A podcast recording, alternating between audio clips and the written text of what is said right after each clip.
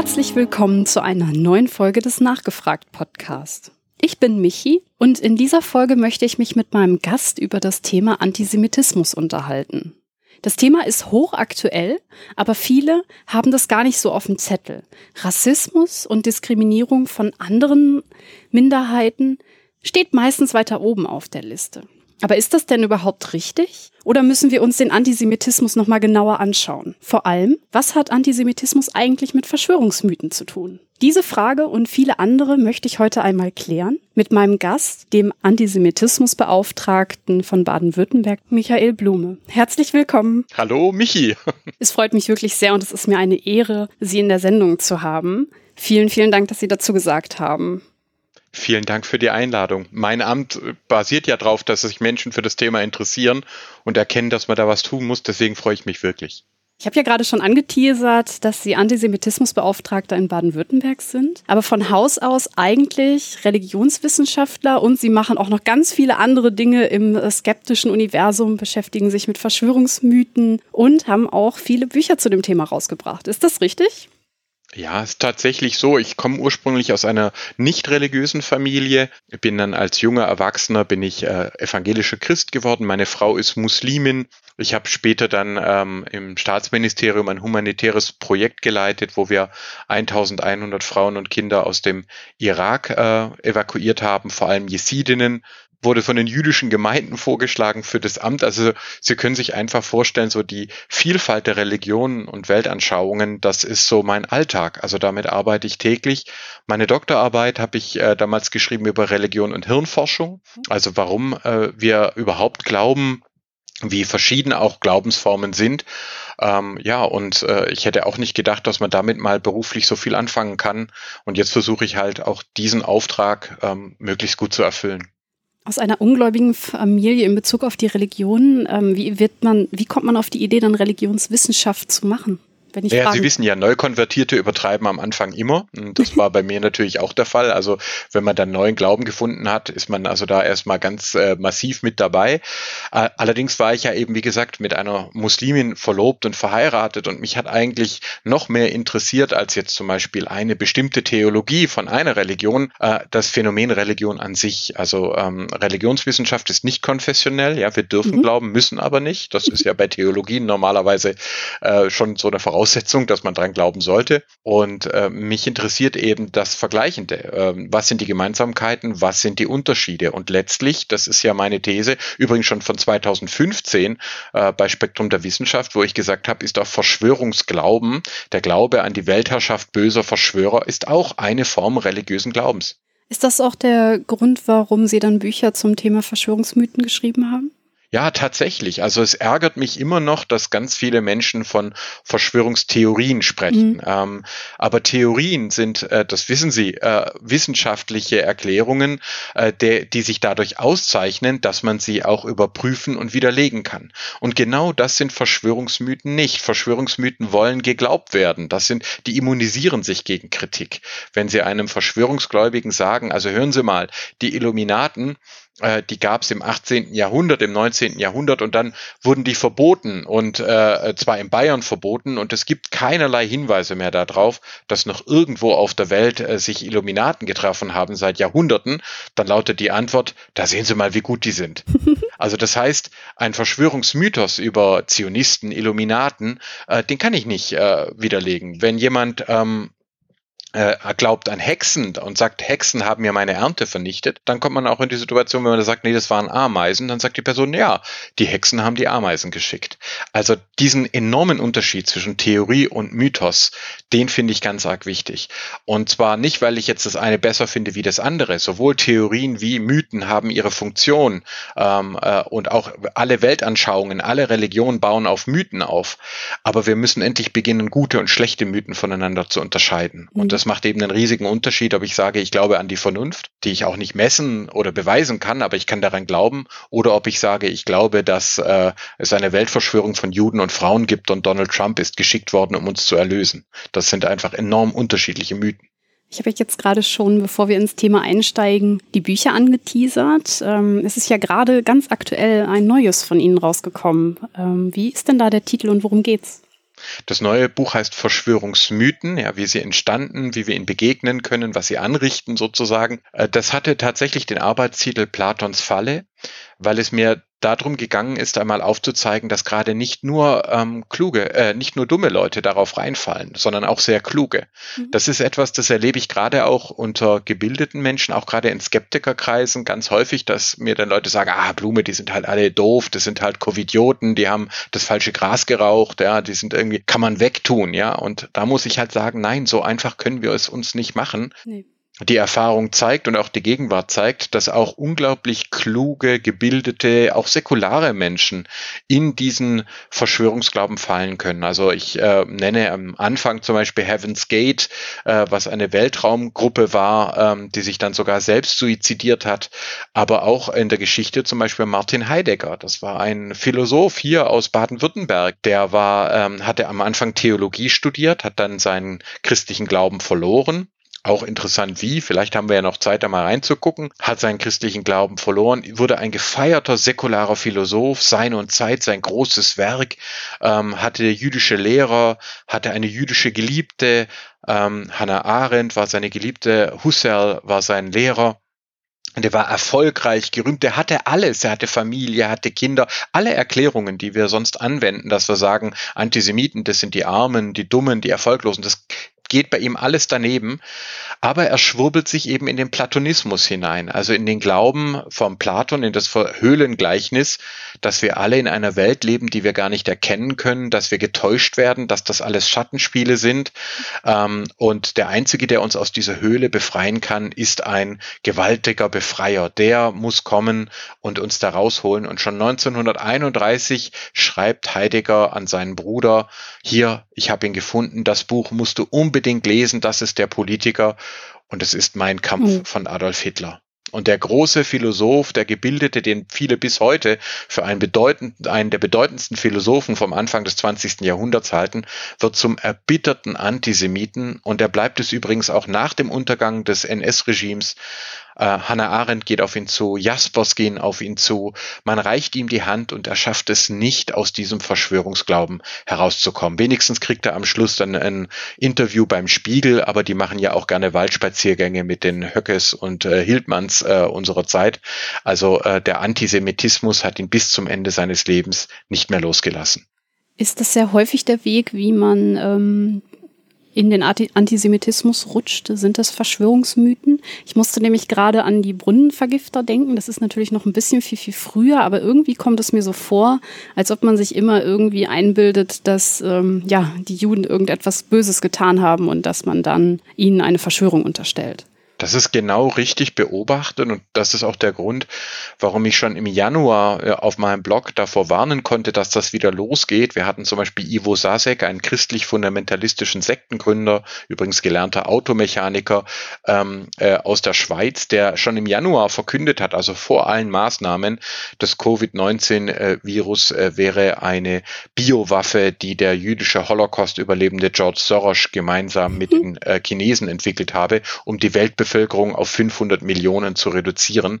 Ähm, also da ging das schon wieder los. Und äh, wir hatten das in der Geschichte immer wieder, immer wenn äh, Pandemien aufgetreten sind, ähm, dann hat man Juden beschuldigt. Und ähm, er hat gesagt, die müssen da dahinter stecken, ähm, Juden und Frauen meistens äh, in der Kombination und ähm, äh, hat sie dann angegriffen. Wir haben Pestpogrome, wir haben die Vernichtung von Synagogen, Würzburg zum Beispiel. Ich habe neulich mit Josef Schuster, dem Präsidenten des Zentralrats der Juden, gesprochen, der ja selber Arzt ist und der aus äh, Würzburg kommt und seine Gemeinde ist damals in den Pestpogromen vernichtet worden. Und natürlich äh, hat er sich natürlich auch Sorgen gemacht, hat gesagt, wie kommt es, dass die Leute wieder uns beschuldigen, Schuldigen automatisch immer beim Antisemitismus äh, landen. Und das habe ich eben also in zwei Büchern, warum der Antisemitismus uns alle bedroht und jetzt Verschwörungsmythen, äh, da eben auch äh, versucht zu erklären, warum immer die Juden, warum glauben die Leute nie an eine Weltverschwörung der Brasilianer oder der Quäker. Gibt es auf die Frage eine Antwort? Ja. Es gibt inzwischen eine äh, Antwort und die ist auch für naturwissenschaftlich Interessierte, glaube ich, äh, gut nachvollziehbar. Denn letztlich lautet die Antwort Informationstechnologien. Und zwar war das Judentum die erste Religion des Alphabetes. Also das Alphabet bis heute benennen wir nach dem Hebräischen die ersten beiden Buchstaben Aleph Bet, ja, das heißt also Rind und Haus. Es hat dann später bei Alpha Beta oder AB schon gar keine Bedeutung mehr, aber im Hebräischen hat es tatsächlich noch eine ähm, Bedeutung. Das hebräische Alphabet überhaupt, die äh, ähm, Alphabete, ähm, entstehen die Vorform im Sinai 1700 vor Christus, das sogenannte protosemitische äh, Alphabet. Und sie haben eben bis zu 30 Buchstaben. Das heißt, äh, im Gegensatz zu älteren Schriftsystemen, die chinesischen Schriften, die babylonischen Keilschriften, die ägyptischen Hieroglyphen, aus denen über das Demotische dann wohl das Alphabet entstanden ist, im Gegensatz zu all diesen älteren Schriftsystemen entsteht jetzt zum ersten Mal ein Mediensystem, das buchstäblich kinderleicht zu lernen ist, das von jedem Menschen Menschen äh, gelernt werden kann, ohne eine jahrelange intensive Ausbildung. Zum ersten Mal wird Schrift denkbar für alle. Ähm, und ich mache das immer wieder gerne an einem äh, guten jüdischen Jungen fest, von dem Sie sicher auch schon gehört haben, Jesus. Mhm. Im Alter von zwölf Jahren geht er seinen Eltern verloren in Jerusalem.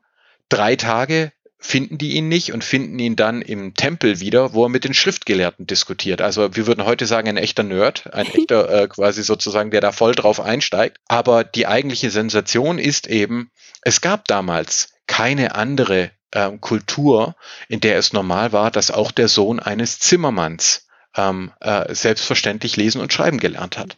Das heißt also, dass auch ein Kind aus armen Verhältnissen lesen und schreiben lernen sollte, das beginnt mit dem Judentum. Der Begriff der Bildung, äh, den haben wir im ersten Buch Mose. Der Mensch ist nach Gottes Ebenbild geschaffen. Er soll ausbilden, was in ihm steckt. Also auch wenn Sie heute als Wissenschaftlerin, wenn äh, die Zuhörerinnen und Zuhörer, wenn wir ganz normal das Internet, das Alphabet benutzen, stehen wir in dieser Tradition. Und das war natürlich für die damalige Zeit, für die Antike ein Schock. Da kommt da so ein Volk auf, den kann man die Tempel zerstören, den kann man die kann man verschleppen, die kann man versklaven und trotzdem hören die nicht auf, zusammenzuhalten, Hebräer zu sein, später Juden zu sein. Trotzdem halten die an ihrer heiligen Schrift fest. Trotzdem töten die ihre Mädchen nicht, weil da eben drin steht, jedes äh, Kind ist nach Gottes Bild geschaffen und es dürfen auch keine Mädchen ausgesetzt werden, was in der Antike ganz normal war. Wir haben in den meisten Kulturen haben wir Mädchenmangel, aber eben nicht im Judentum. Ja, der Pharao im zweiten Buch Mose will gerne die hebräischen Jungs töten, aber die Mädchen würde er gerne behalten. Das hat jeder verstanden, äh, warum das damals äh, so war. Und da kommt eben das erste Volk des Alphabetes, die erste Religion des Alphabetes auf. Und das ist sozusagen der Grund. Deswegen schon in der Antike geht es los, Christentum, Islam, Aufklärung, sogar bis in die Wissenschaften hinein. Man traut deswegen nur Juden zu, dass sie so schlau wären, um die Weltverschwörung mhm. anzuführen. Es gibt also massenhaft Leute, die behaupten, äh, die Juden kontrollieren die Brasilianer oder die Muslimbrüder, aber es gibt praktisch niemanden, der sagen würde, die Brasilianer oder die Muslimbrüder kontrollieren zum Beispiel Israel, ähm, sondern im Verschwörungsdenken werden immer die Juden an die Spitze gestellt. Das hat sich ja über die ganze Geschichte weitergeführt. Das heißt auch bis in die heutige Zeit, wo es ja eigentlich ähm, nicht mehr so ist, dass man halt ähm, eine bestimmte Gruppe an die Spitze stellen müsste, weil es auch andere, ja, wie soll ich sagen, äh, Gruppen gibt, wo diese in Anführungszeichen Intelligenz vorhanden sein könnte oder dieser Einfluss. Wie kann denn das sein, dass es trotzdem weiterhin Antisemitismus gab und noch immer gibt? Ja, das ist tatsächlich, ähm, können Sie jetzt gerade sehen, dass zum Beispiel Leute sagen, ja, hinter der angeblichen Covid-19-Verschwörung, da steckt der Bill Gates, ja, und der ist jetzt ja äh, eindeutig intelligent und äh, auch sehr erfolgreich. Mhm. Er und seine Frau haben eine Stiftung gegründet, Bill und Melinda Gates. Sie haben vor der Pandemie gewarnt. Schon vor Jahren haben sie gesagt, Vorsicht, Leute, wir müssen uns wappnen, es werden Pandemien auftreten. Und die ganzen Verschwörungsgläubigen drehen das jetzt um und sagen, der hat das äh, gemacht. Und trotzdem landen sie dann dabei, dass sie sagen, ja, und wer finanziert den Bill Bill Gates, wer steckt da dahinter? Das sind dann die Rothschilds, ja, und das ist dann George Soros. Das heißt also die Vorstellung, dass eine Gruppe so schlau und so böse sein könnte, die wird eben immer wieder mit dem Antisemitismus verbunden. Das heißt, es ist manchmal für mich geradezu langweilig, äh, dass man immer schon weiß, wenn da ein Verschwörungsschwurbler auftritt, zum Beispiel als hier in in äh, Baden-Württemberg ein äh, Mann Polizisten äh, entwaffnet hatte und sich mehrere Tage versteckt hatte, hatte ich sogar eine Wette laufen mit dem Innenministerium, dass man bei dem antisemitisches Material finden würde. Ähm, und das so kam es dann auch, weil wenn Leute glauben, da ist eine riesige Verschwörung am Laufen, landen die eigentlich regelmäßig da. Ich beschreibe das ähm, in einem meiner Bücher als ein Canyon, ähm, der so tief gegraben ist, dass wenn von irgendwo neues Wasser hinzuquillt, fließt es automatisch in diesen Strom. Übrigens auch zum Beispiel im Irak habe ich das ganz stark erlebt. Da haben die Leute den IS für einen äh, für ein Produkt des Mossad gehalten, für eine jüdische Verschwörung. Und da gibt es gar keine jüdischen Gemeinden mehr im Irak. Die sind alle vernichtet worden seit 1941, die sogenannten Farhud-Pogrome. Äh, damit begann die Vertreibung äh, der Jüdinnen und Juden aus dem Irak. Aber das ist den Leuten egal. Also Antisemitismus funktioniert auch ganz ohne Juden und im Notfall erfindet man sich halt welche. Dann sagt man, die Angela Merkel wäre Jüdin oder der Erdogan wäre Jude ähm, oder der al-Baghdadi, ja, der, der ehemalige Kalif des ES. Äh, da heißt es dann, ja, das ist ein jüdischer CIA-Agent, der heißt Shimon Elliot. Das heißt, für Antisemiten, der sieht überall Juden ähm, und, und äh, denkt sie sich. Übrigens auch hier wieder der verborgene Mythos. Im Antisemitismus steckt der Sem, Shem. Das ist mhm. einer der Söhne von Noah in der Bibel. Und in der jüdischen Überlieferung, in der jüdischen Auslegung im Talmud zum Beispiel und bis heute, da ist der Tatarata nicht etwa der Begründer einer Rasse, sondern er ist der Begründer des ersten Lehrhauses, der ersten Schule, der allen Menschen, mhm, die mhm. es wollten, Lesen und Schreiben beigebracht hat, und zwar in Alphabetschrift. Also es ist dann schon erstaunlich, wenn man dann quasi sieht, wir reden über Antisemitismus, aber die Leute haben meistens gar keine Ahnung, was Semitismus ist, sondern die sagen mir dann noch ganz häufig, ah, Blume, Semiten, das ist doch eine Rasse aus Juden und Arabern. Ja, das weiß man doch. Der, der, dieser Sem da, der hat so eine Rasse gegründet. Und wenn ich dann den Menschen erkläre, dass es keine Rasse ist und dass es Juden aller Hautfarben gibt und ein afrikanisches Judentum gibt und ein chinesisches Judentum und dass äh, Shem in der jüdischen Tradition für Bildung steht, für Alphabetschrift steht, für den Noah-Bund steht, der sich an alle Menschen wendet. Ja, das unter dem Zeichen des Regenbogens ist ja der erste Gottesbund an alle Menschen gerichtet, nicht nur an Juden. Dann ist, treffe ich auf große Verblüffung. Wir kennen die schlechten Mythen, aber die guten Mythen, die kennen wir oft nicht. Mhm. Das heißt, wir haben hier eine Gruppe von Menschen, die sehr früh sehr gebildet sind und vielen eine Chance geben möchten, quasi so ein bisschen schon moderner sind als zu ihrer Zeit, schon in der Antike. Das ist für viele Menschen, die da drumrum sind, komisch gewesen, unnahbar, unverständlich und äh, welche Adjektive wir immer auch noch finden wollen. Und das hat sich dann durch die Geschichte gezogen. Es wurde immer wieder diese Gruppe rangezogen, die ja einfach auch sehr unnahbar war für viele. Und daraus hat sich eine ja, geschichtlicher Antisemitismus entwickelt, der bis heute anhält? Ja, also wir haben auf jeden Fall diese, genau diese Mischung dann aus Unverständnis. Warum halten die zusammen? Warum haben die ihre Gebote? Warum haben die so viele Kinder? Warum töten die ihre Mädchen nicht? Warum haben die Kontakte auch in andere Länder, können sich Briefe schreiben, Verträge schließen und dann aber auch Neid. Ja, also dass da mhm. quasi äh, gesagt wird, oh, also ja, müssen Sie sich vorstellen, andere Kulturen, da ist es noch so, da kann eine kleine Elite bei den Ägyptern zum Beispiel, die kann lesen und schreiben und andere sind faktisch rechtlose ähm, äh, Landwirte. Mhm. Und dann ist da diese Gruppe und natürlich, da gibt es auch viele Arme. Wir hatten in Baden-Württemberg, wir hatten ein Landjudentum. Das waren genauso Bäuerinnen und Bauern wie alle anderen auch. Die waren auch nicht wohlhabender. Aber natürlich gab es eben auch immer wieder Jüdinnen und Juden, die über ihre Bildung ausgebrochen sind und Großartiges geleistet haben. Albert Einstein als äh, Beispiel. Und sie haben bis heute, haben sie auch im deutschen Sprachraum äh, erhebliche Anzahlen von, von Menschen, die allen Ernstes äh, bestreiten, dass die Relativitätstheorie Theorien zutreffen, weil das könne ja nicht sein. Das habe ja ein Jude entdeckt, also müsse die ganze Physik eine riesige Verschwörung sein. Über 100 Jahre, nachdem es wissenschaftlich bestätigt wurde, und da kann man, glaube ich, schon sehen, dass das dann gar nichts mit ähm, äh, mit äh, quasi äh, Theorien zu tun hat, dass der Begriff Verschwörungstheorie wirklich äh, daneben geht. Ähm, äh, den hat übrigens Karl Popper geprägt, da kommen wir vielleicht später noch drauf. Aber was, was ich ihm wichtig finde, ist noch das Argument unnahbar. Richtig ist ja, dass tatsächlich das Judentum äh, wie jede andere Religion nur überleben kann, wenn es eine eigene Identität wahrt, sich also nicht auf, äh, auflöst. Und er hat Speisegebote, da gibt es also äh, Ehegebote, es ist nicht ganz leicht zu konvertieren zum Judentum, es ist möglich, möglich, aber es ist nicht ganz leicht. Andererseits hat genau dieses Judentum in der Tradition des Noah-Bundes und des Shem ähm, genau dort auch die, die Lehre entwickelt, dass wir alle Kinder Noahs sind, alle Teil dieses Noah-Bundes mit dem Regenbogen. Sie kennen den Regenbogen ganz sicher als Friedenssignal, äh, als Toleranzsignal, als äh, Symbol auch für äh, ähm, LGBTQ, also für diese mhm. ganzen Menschenrechtsbewegungen, Friedensbewegungen im weitesten Sinn. Und warum ist das so? Es ist tatsächlich so, dass das Judentum sagt, dieser erste Bund wurde mit allen Menschen geschlossen. Gott hört auf, ein absoluter Monarch zu sein, der erschaffen und zerstören kann, wie er will. Er bindet sich selber an eine Verfassung, an eine geschriebene Verfassung, an einen Bund.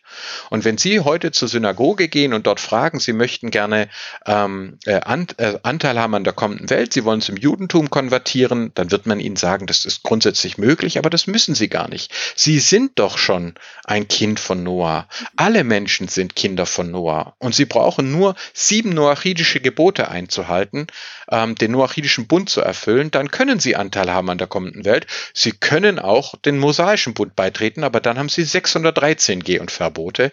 Ähm, und wir sprechen hier über eine Lehre, die ist um die 2000 Jahre alt mhm. und die wendet sich eigentlich an alle Menschen. Und da wird also ausdrücklich gesagt, man muss gar nicht Jude sein, Jüdin sein, um Anteil zu haben an der kommenden Welt. Ich finde das schon beachtlich, weil ich häufig natürlich dieses Klischee habe, dass Leute sagen, jede Religion denkt, die, das Paradies ist nur für die, der Himmel ist nur für die und die Hölle für alle anderen.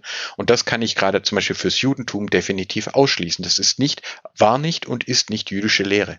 Ja, da kommt man direkt so auf den Gedanken, dass es sicherlich Leuten irgendwie Angst gemacht hat, so im Sinne von so, was ist denn mit denen halt, ne? Weil es überhaupt nicht normal war, schon gar nicht in diesen frühen Zeiten. Und ja, dann hat man sich halt, ich sag jetzt mal, einen Sündenbock gesucht für seine Probleme. Absolut. Sie können vielleicht sogar noch einen kleinen sozusagen Nachhall auf das Ganze sehen in den äh, Formeln, die wir gerne äh, verwenden, wenn wir von, von Zaubersprüchen sprechen. Ja, da mhm. haben wir also Simsalabim, ja, da haben wir Hokus Pokus und da haben wir Abracadabra.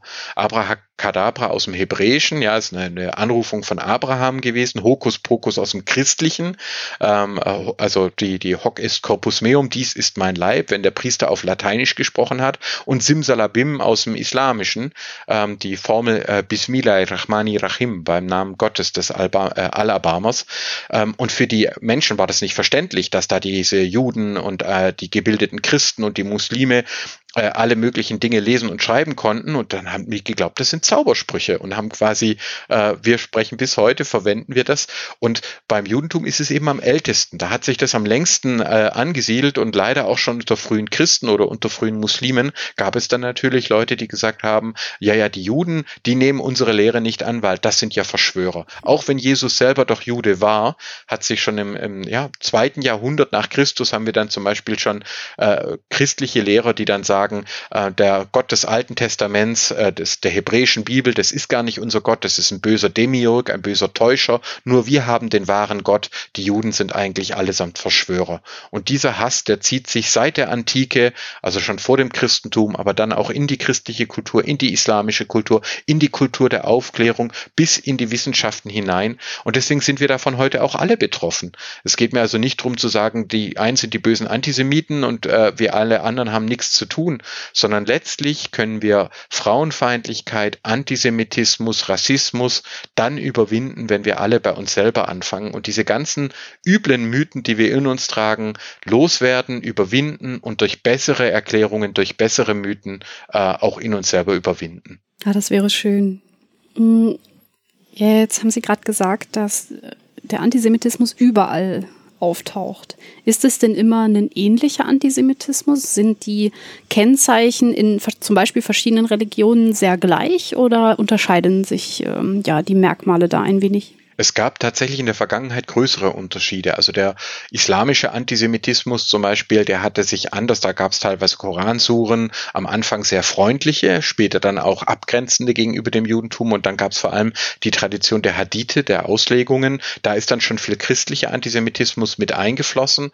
Ähm, aber zum Beispiel die Protokolle der Weisen von Zion, das war etwas, das ist in Russland vom russischen äh, Geheimdienst, äh, vom zaristischen Geheimdienst Anfang des 20. Jahrhunderts äh, ausgearbeitet veranstaltet worden ähm, und verbreitet worden und der war dann groß bei den Nationalsozialisten und der wurde erst später dann auch in der arabischen Welt verteilt und ist heute aber allgemeingut. Also das heißt, der Antisemitismus, der hat sich globalisiert in einer mhm. äh, gewissen Hinsicht und natürlich mit jedem Medienschub, ähm, die neuen Medien, also der Buchdruck, die elektronischen Medien und das Internet, vielleicht kommen wir ja später nochmal dazu, die haben natürlich neben unendlich viel positiven Effekten auch immer den Antisemitismus und den Verschwörungsmythen einen enormen Schub gegeben ähm, und sie globalisiert.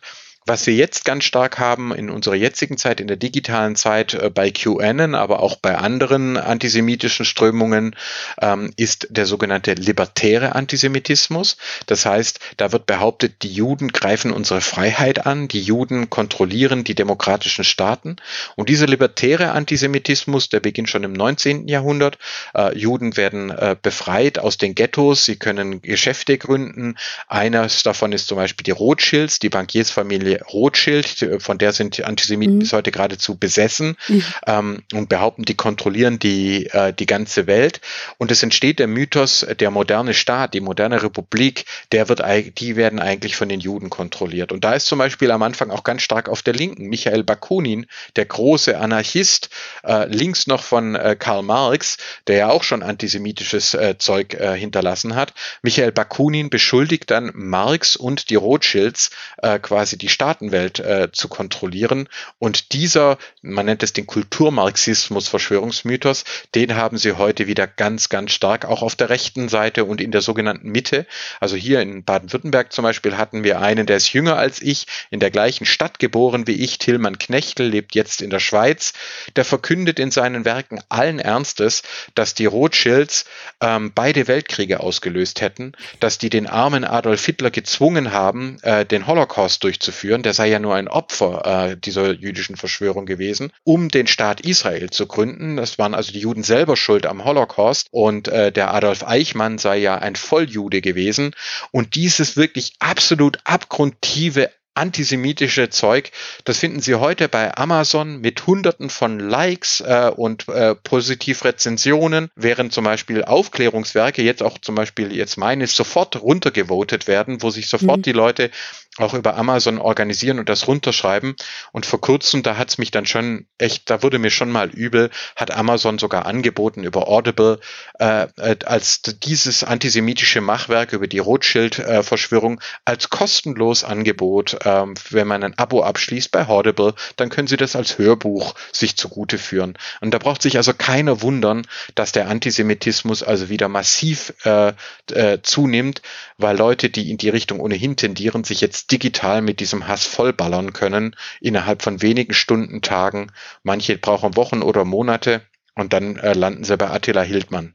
Jetzt ähm, habe ich gerade so ein bisschen das Gefühl gehabt, dass wir hier ähm, dieses Verschwörungsmythos-Konstrukt auch direkt sehen. Also wenn man halt quasi feststellt, okay, es gab ja den Holocaust, hm, ja, was machen wir denn jetzt? Hm, okay, ja, dann bauen wir uns so eine Theorie, die das irgendwie wieder erklärt, dass die Juden da dann auch noch dran schuld sind. Also sprich, man immunisiert sich komplett gegen Argumente und baut sich dann ein Konstrukt, was halt im Zweifel immer tiefer geht und immer äh, komplexer wird und immer schlimmer. Ganz genau, das ist es. Das ist auch diese sogenannte Schuldumkehr. Äh, die haben sie ja da, ja. So ein klassischer rechter Antisemit, der wird be äh, bestreiten, dass es den Holocaust überhaupt gegeben hat oder wird ihn verniedlichen. Die Libertären sind schon weiter. Die sagen, nein, nein, den gab's, aber das waren die Juden selber. Und dann heften sie sich Judensterne an die Brust, ja, und sagen hier äh, Dieselfahrer oder, oder äh, ungeimpft und erklären sich selber zu den Opfern der jüdischen Weltverschwörung. Und wenn man mit den Leuten redet, sagen die, ja, ja, ich habe äh, Mitleid. Also die Anne Frank, das tut mir wahnsinnig leid. Schlimm, schlimm, was die Juden da veranstaltet haben. Also das heißt, da wird auch die Schuld für den Holocaust wird einfach der vermeintlichen jüdischen Weltverschwörung zugeschlüsselt. Äh, es gibt dann oft noch so rassistische Konstrukte, dass dann zum Beispiel gesagt wird, die Ashkenazim, also die deutschsprachigen Juden, das seien gar keine Semiten, weil die seien ja von den türkischstämmigen Kasaren abgespalten äh, gewesen und deswegen sei man selber gar kein Antisemit. Also das sind dann wirre äh, Konstrukte, die immer immer darauf hinauslaufen, wir sind die absolut Guten, also die Verschwörungsgläubigen ernennen sich zu den absolut Guten, ja. die Juden sind die absolut Bösen und alles äh, dazwischen gibt's nur noch naive Schlafschafe. Und das ist dann diese hasserfüllte Ideologie, die Regierungen stürzen will, die Frauen äh, zurück an den Herd äh, äh, pressen will, ähm, die Wissenschaften, Medien, Journalistinnen praktisch alle beschimpfen und bedrohen, die es auch nur wagen, ein Stück weit anders zu sein.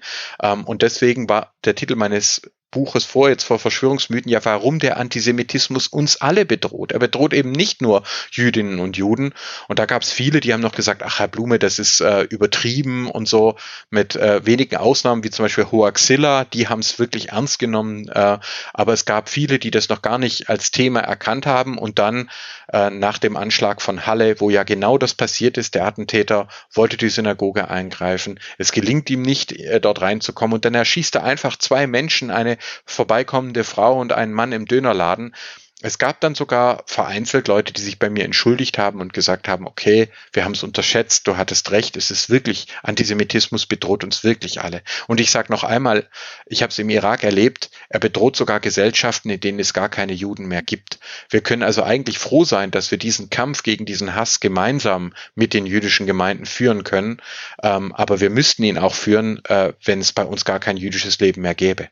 Hm. Ich glaube, dass ähm, viele hier gerade in Deutschland irgendwie hoffen, sage ich jetzt mal, dass das Thema Antisemitismus einfach aufgearbeitet ist, weil wir haben das Thema ja durch.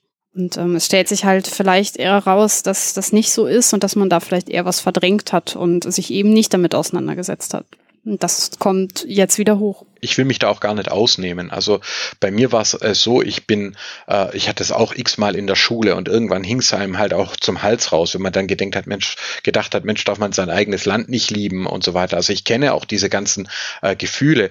Bei mir war es ja tatsächlich so, dass ich zunächst im christlich-muslimischen Dialog gewesen bin. Also ich war dann Mitvorsitzender einer christlich-islamischen Gesellschaft und da ist es uns dann aufgefallen, dass es sowohl unter Christen wie auch unter Muslimen Leute gab, die gesagt haben, na, jetzt sollten wir uns zusammenschließen gegen die Juden. Und das war damals der Punkt, wo ich da als junger Erwachsener gesagt habe, gemeinsam mit meinem muslimischen Mitvorsitzenden, dem Murat, wir beide haben dann gesagt, also das geht eigentlich nicht. Wir, einen Dialog führt man doch nicht, um wieder gegen andere zu sein. Und damals haben wir dann zum Hörer gegriffen und haben die jüdische Gemeinde angerufen und haben gefragt, ja, also wir sind hier von der christlich-islamischen Gesellschaft, würdet ihr mal mit uns reden? Ähm, und zu unserem großen Glück äh, war da der Meinhard Tenet, ein würdiger älterer Herr, der uns mit strahlenden Augen Augen ähm, äh, empfangen hat, der einfach total begeistert war, dass da mal eine junge Generation gab, ohne Schuldkomplexe, denen es einfach darum ging, ums Kennenlernen, um Dialog. Ähm, und äh, ja, es war dann ein, ein unglaublich erfrischendes Gespräch. Äh, wir wurden dann später als die drei M's, also der Murat, der Meinhard und der Michael, ähm, sozusagen da auch äh, ein bisschen äh, Augenzwinkert, weil wir dann halt auch viele gemeinsame äh, Veranstaltungen ge gemacht haben. Und er hat uns dann später dann auch erzählt, also er hat seine Mutter verloren und seine Schwester im Holocaust. Er ist nach Israel gegangen. Er wollte eigentlich gar nicht zurück nach äh, Deutschland. Er hatte in der Schweiz überlebt und wollte dann in Israel bleiben. Er ist dann von Teddy Kollek, dem damaligen Oberbürgermeister von Israel, gebeten worden, nach Deutschland zurückzukehren, den Tourismus wieder mit aufzubauen. Und für ihn war das unglaublich bewegend zu sehen, dass es eine junge Generation gibt aus Christen und Muslimen und auch Humanisten, die äh, lernen wollen und die nach vorne gehen wollen. Und äh, es waren unglaublich äh, schöne Zeiten und er hat uns dann auch in seiner Biografie sogar noch ähm, äh, hat er uns da auch noch ja verewigt sozusagen.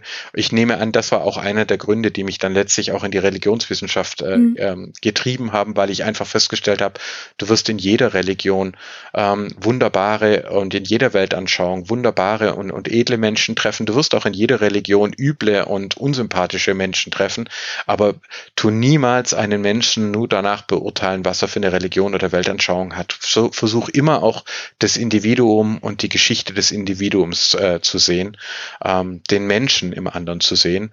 Und das hat mich dann schon, glaube ich, auch sehr geprägt. Und ähm, ja, und von dem her nehme ich an, das war auch der Grund, als mich die jüdischen Gemeinden dann vorgeschlagen haben für dieses Amt als Antisemitismusbeauftragter. Da hatte ich auch gefragt, Mensch, äh, wir kennen uns jetzt zwar seit vielen Jahren, wir arbeiten zusammen im Ehrenamt, ähm, aber warum, warum nimmt er nicht einen jüdischen äh, Gelehrten äh, oder eine Gelehrte und da haben damals die Vorstände gesagt, weißt du, Michael, du bist Christ, du bist mit einer Muslimin verheiratet, du hast Jesidinnen gerettet äh, und du bist Wissenschaftler. Vielleicht glauben die Leute ja dir. Oh. Vielleicht werfen sie dir nicht vor, du wärst nur übersensibel oder würdest nur Israel-Kritik abblocken wollen oder wolltest nur, vielleicht hören die Menschen dir ja mal zu. Jetzt wissen sie auch, warum ich mich so gefreut habe mhm. über die Einladung in ihrem Podcast. Ja, ich muss ja auch sagen, ich habe eigentlich auch das Gefühl, dass es viele, viele Leute gibt, die sich für dieses Thema interessieren und eine Generation, die ähm, ja solche Fehler auch nicht nochmal machen möchte. Dennoch gibt es Bewegungen, äh, ja, die, die wieder aufflammen. Ähm, es gibt ähm, jetzt gerade in der äh, Corona-Krise, wir nehmen die auf Folge ja jetzt 2020 auf, wo halt Corona ein Riesenthema ist und wo es viele Verschwörungstheorien gibt um dieses Thema. Ähm, ja, das flammt wieder auf. Wie, wie kommt das denn? Dass auf einmal ähm, dieses Thema wieder, wieder so groß ist. Was ist das Ziel von den Leuten, die heute Antisemitismus betreiben wollen oder es tun? Also wir haben tatsächlich zwei Faktoren, mit denen wir das sehr gut erklären können. Das eine ist der Faktor neue Medien. Immer dann, wenn neue Medien aufgetreten sind, ähm, wir haben ja vorher gehört, also das Alphabetmedium hat ja überhaupt erst die semitischen Religionen möglich gemacht. Also das Judentum, Christentum, Islam, Bahai, die basieren ja alle auf äh, Alphabetschriften, äh, auf heiligen Schriften. Auch die großen säkularen Weltanschauungen, der Humanismus, der Liberalismus, Nationalismus, Sozialismus, die basieren ja alle auf Alphabetmedien. Ähm, und immer dann, wenn neue Medien dazugekommen sind, hat das alles umgewälzt. Bisschen in unser Selbstverständnis, was es bedeutet, Mensch zu sein, was es bedeutet zu hoffen, zu glauben, zu lieben, zu denken. Ähm, und das war natürlich dann zum Beispiel der Buchdruck im mhm. 15. Jahrhundert. Auch der ist nicht in Europa erfunden worden, ist auch wieder, das passiert mir auch noch manchmal, dass ich sage, Gutenberg hat den Buchdruck erfunden. Das stimmt natürlich nicht. Sowohl das Papier wie auch der Buchdruck wurden in China erfunden. Und ähm, aber, die Fans von Informationstechnologie werden sich erinnern, ähm, die chinesischen Schriften bestehen eben aus Tausenden von Schriftzeichen. Ja. Das heißt, wenn ich eine Seite drucken drucken wollte, zum Beispiel eine buddhistische Schrift, wir haben buddhistische Schriften im 8. Jahrhundert, die werden bereits wunderbar gedruckt, aber da muss ich die ganze Seite schnitzen. Ich muss quasi mhm. die komplette Seite jedes Mal dafür herstellen. Und ah. die brillante Idee von Gutenberg war, Moment mal, wir haben doch eine Alphabetschrift mit maximal 30 Buchstaben. Wir können doch die einzelnen Letter da rausnehmen und die stellen. Ich wollte als Kind immer Schriftsteller werden, aber ich habe mich ganz lange gefragt, warum das eigentlich so heißt, weil wir stellen ja nichts mehr. Ja, wir schreiben und tippen. Aber es war natürlich am Anfang wirklich, man hat die Buchstaben in den Setzkasten gestellt und war dann Schriftsteller. Und äh, das war quasi der erste Durchbruch. Und was ist damit passiert? Auf der einen Seite großartige Dinge, ja, die Lutherbibel, ähm, große Werke, Ausweitung der Bildung, Schulen, und auf der anderen Seite abgrundtiefe Verschwörungsmythen. Der Hexenhammer 1486, wo Juden und Frauen vorgeworfen wird, dass sie sich zum Hexensabbat verschwören, dass sie Hexensalbe herstellen aus christlichen Kindern. Das ist genau der gleiche Verschwörungsmist, den heute QAnon-Anhänger mit Adrenochrom erzählen im 21. Jahrhundert. Das haben wir schon genauso im 15. Jahrhundert. Also ein Nachteil in meiner Arbeit ist, da ist ganz selten was neu. Die Leute sind so angstfixiert, dass sie immer wieder die alten Mythen mit neuen Begriffen aufkochen. Wir haben bei Martin Luther eben nicht nur die Lutherbibel und die 95 Thesen, sondern wir haben bei ihm nachher ganz üble antisemitische Schriften, wieder die Juden und ihre Lügen oder ganz schlimm der Shem Hamphoras zur sogenannten Judensau von Wittenberg. Übrigens, da haben sie auch wieder den Shem, also den Name äh, im, wie in Sem, Semitismus. Ähm, wir haben den, äh, das Täuferreich von Münster, sozusagen der islamische Staat damals auf christlich, äh, und wir haben den Dreißigjährigen Krieg. Ähm, das heißt, äh, der, die, äh, der Buchdruck hat Europa umgewälzt und er hat auch zu einer Explosion von Verschwörungsglauben geführt. Ganz genauso übrigens dann äh, wieder mit den elektronischen Medien. Telegram Bismarck benutzt mal gleich hier das Telegramm, um mit der Emser Depesche den deutsch-französischen Krieg auszulösen ähm, und das Deutsche Kaiserreich äh, zu gründen, gegen die Widerstände übrigens aus Süddeutschland. Ähm, wir wollten eigentlich anfangs gar nicht und der König von Württemberg hat sich geweigert, an der Kaiserproklamation äh, teilzunehmen. Dann die Nazis, die ähm, Radio und äh, ähm, Film verwenden, um die Demokratie zu vernichten. Das Radio als Volksempfänger, der Film wie Jud Süß, viele sagen, der gefährlichste äh, der gefährlichste Propagandafilm aller Zeiten, wird ausgestrahlt direkt vor der Shoah. 20 Millionen Menschen in Deutschland sehen den und dann beginnt die äh, Vernichtung. Ähm, und heute haben wir das Internet. Und wieder, es dreht alles um. Zu, es ist großartig. Wir beide nutzen es ja auch. Ich liebe das Internet. Ich nehme an und hoffe, wir hätten auch den Buchdruck äh, geliebt. Aber es wird eben auch benutzt von den Attila Hildmanns und den Xavier Naidus, äh, den QAnons, äh, die Leute, die über Telegram Telegram, über Facebook, über WhatsApp jeden Tag ihren Hass verbreiten, ähm, Leute an sich binden ähm, und Menschen radikalisieren. Und äh, deswegen muss ich leider sagen, ist es sicherlich nicht vorbei.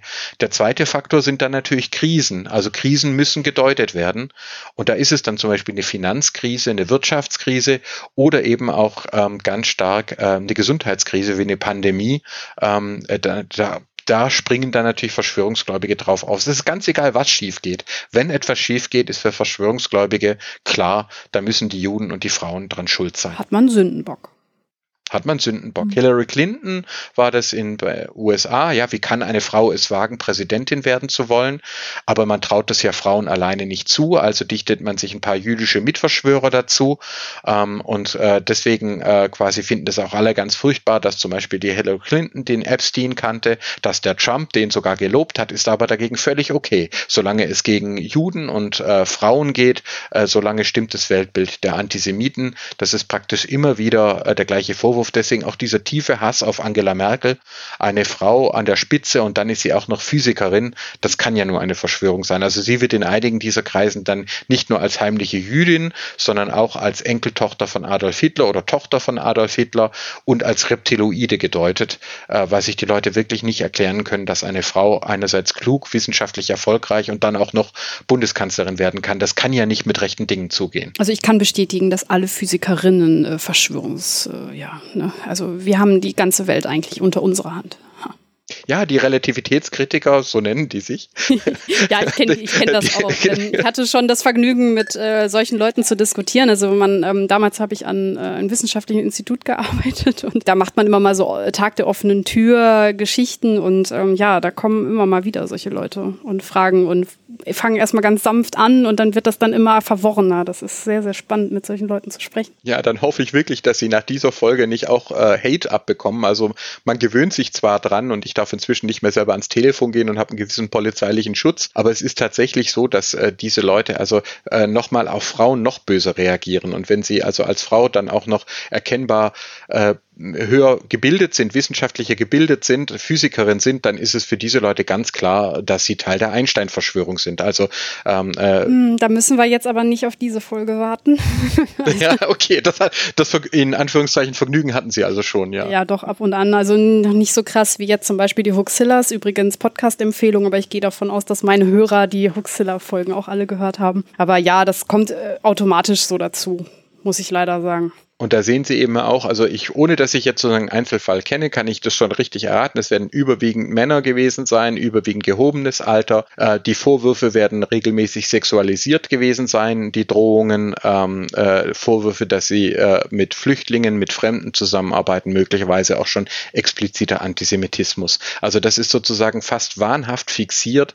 Ähm, und deswegen, also das, was in, in meiner Tätigkeit wirklich fehlt, ist so ein bisschen die, äh, die Kreativität äh, diese Leute äh, sozusagen sind so festgelegt, dass das immer wieder das Gleiche ist. Und deswegen kann ich sie dann auch ermutigen, sich auf der einen Seite nicht einschüchtern zu lassen, aber das tun sie eh nicht, aber zum anderen aber auch zu wissen, die greifen, die, die meinen sie gar nicht als Person, nee, sondern die machen sich ein Bild klar. von ihnen, ja, ein, ein Hassbild von ihnen, ähm, und das wird dann angegriffen. Und das ist genau das, was Jüdinnen und Juden eigentlich seit Jahrtausenden erleben. Also ganz egal, wie sie sich verhalten, ob sie sich nett verhalten, ob sie sich abgrenzen, ob in Israel linke linke oder rechte Regierungen dran sind. Äh, es ist ganz egal. Für die, das, das Feindbild ist so fixiert, äh, dass es praktisch immer wieder angewendet wird. Was wollen die denn eigentlich? Was ist das Ziel von Antisemitismus? Also die haben tatsächlich Angst. Sie dürfen sich eine Antisemitin, einen Antisemiten als Menschen vorstellen, die allen Ernstes glauben, dass diese Welt nicht von bösen Mächten, äh, nicht von guten Mächten regiert wird, also nicht von äh, Gott, Engeln, Vernunft, Menschenrechte, solche Dinge. An nicht, sie glauben nicht an positive Mythen, sondern sie glauben an negative, äh, an Reptiloide, Dämonen, Teufel, Illuminaten, Zionisten, die hinter allem stecken. Das heißt, diese Menschen, das haben wir gerade zum Beispiel auch bei Heidegger ganz stark in Sein und Zeit, der dann sagt, wir leben in einer Verfallenheit, wir leben in einer Bedrängnis. Das Sein ist eine Zeit, der ist sozusagen im tiefsten Verfallen und die Zeit ist große Bedrängnis. Wir haben nicht mehr viel Zeit, wir stehen am Abgrund. Und das heißt, diese Menschen suchen dann nach einem Retter, nach einem äh, Tyrannen, der sie befreien kann, ganz genauso wie das schon Plato formuliert hat. Äh, also da, das quasi aus der Höhle äh, kann eben nur ein, äh, ein Tyrann uns herausführen und den finden sie dann, den haben sie gefunden in Adolf Hitler, den haben sie gefunden teilweise im Napoleon, den finden sie äh, heute in Donald Trump oder in äh, Ivo Sasek, in ihrem jeweiligen Sektenanführer. Das heißt also, die Angst wird so stark gesteigert, dass sich dann die Leute irgendeinen meist männlichen Anführer suchen, dem sie sich buchstäblich unterwerfen, weil der soll diese böse Verschwörung vernichten. Und dann wäre alles gut, dann gibt es keine Krankheiten mehr, dann gibt es keine keine, äh, kein Tod, kein Krieg, kein Leid mehr, dann leben wir in einer Art von Paradies. Das heißt, sie glauben sozusagen durch den Hass und durch die Angst äh, in, eine, in eine gute Welt zu finden. Äh, und wir wissen natürlich alle, dass das in der Vergangenheit nicht geklappt hat und dass das auch in der Gegenwart nur wieder in die Katastrophe führen würde. Ist denn das, was Sie gerade beschreiben, eher die Gruppe, die das sehr bewusst macht? Oder gibt es auch noch ähm, eine Gruppe, die diesen Antisemitismus immer so, wo das so mitschwingt, aber die das eigentlich gar nicht merken, dass sie ähm, ja da in eine ähm, solche Richtung abdriften? Gibt es das auch? Ja, es ist immer eine Mischung. Also äh, zum Beispiel auch Heidegger hat es ja selber nicht gemerkt ähm, und also dass er da immer mehr abdriftet ähm, und hat sich immer noch für den großen Philosophen gehalten, auch zu einer Zeit, wenn wir dann seine Texte angucken, auch gerade seine sogenannten schwarzen Hefte, also seine internen Notizbücher, äh, da merkt man, der, der ist, der, der ist abgestürzt. Ähm, aber er galt äh, immer noch als großer Denker und und hat sich selber auch so gesehen bis zum Ende seines Lebens. Sein Interview beim Spiegel hat er dann gesagt, nur noch ein Gott kann uns retten retten. Ja? Und äh, damit war eben nicht ein Gott der Vergangenheit gemeint, also zum Beispiel der Gott der Juden, Christen und Muslime, sondern es war eben ein kommender Gott gemeint. Er war dann der Auffassung, dass dann wohl auch Hitler ein Teil der Verschwörung gewesen sei und hat Ernst Jünger erklärt, Erst wenn sich Hitler aus dem Grab erheben und bei ihm entschuldigen würde, dann würde er, Heidegger, sich vielleicht auch mal entschuldigen. Also da ist quasi, das, das sind fließende Grenzen. Wir sehen das übrigens, auch das habe ich im neuen Buch sogar bei Adolf Hitler selber, dass er in Mein Kampf noch so schreibt, dass er zum Beispiel schreibt, wir, man muss dem Volk äh, alle Gegner so präsentieren, äh, dass sie als ein Gegner erscheinen. Ah, also äh, da ja. verwendet er noch Formulierungen, äh, die durchaus, wo man durchaus sagt, der, der, der weiß ja, dass er lügt. Also dass er zum zum Beispiel behauptet, linke, rechte, Briten, äh, alle, die gegen äh, einen sind, die werden alle von den Juden gesteuert. Da schreibt er das noch so, als dass man, wenn man das genau liest, ist da noch eine Distanz da. Aber später, äh, zum Beispiel in seinem sogenannten Testament, äh, ist er so voller Hass und glaubt selber an die äh, jüdische Weltverschwörung. Er behauptet ja sogar, die Juden selber hätten den Krieg ausgelöst. Also das, was er selber, was er angekündigt, was er selber getan hat, wirft er dann der vermeintlichen jüdischen Welt Weltverschwörung vor. Äh, ich nenne das Schwurbeln. Das heißt, äh, Schwurbler denken, dass sie denken ähm, und sie sind auch intellektuell und so weiter hoch und medial hoch aktiv, aber tatsächlich folgen sie eben nicht mehr der Logik und sie folgen auch nicht mehr überprüfbaren Argumenten, sondern sie ketten Verschwörungsmythen aneinander. Und das beginnt in einer WhatsApp-Gruppe, das kann eine freundliche Dame sein, das kann ein, äh, ähm, äh, ein Arbeiter sein, das kann ein Professor der Finanzwissenschaft sein, keine Ahnung, warum mir jetzt ein Finanzwissenschaftler einfällt. Also das können ganz unterschiedliche Leute sein, ähm, mit unterschiedlichem Bildungsgrad, die sich dann dort hineinschwurbeln. Und ich will das noch einmal sagen, das kann am Anfang unbewusst sein und das kann am Anfang auch einfach Mitläufertum sein, aber da steckt eine enorme Denkleistung dahinter, vor allem auch die Schuldumkehr, weil alles, was ich anderen antue, dass ich, wenn ich auch auf Demonstrationen gehe, wenn ich meine Verwandten anschreie, wenn ich ähm, mich gegen äh, Empfehlungen wende, muss ich ja vor mir selber rechtfertigen. Und dafür bediene ich mich dieser Verschwörungsmythen. Also lassen wir uns nicht einreden, die Leute wissen nicht, was sie tun.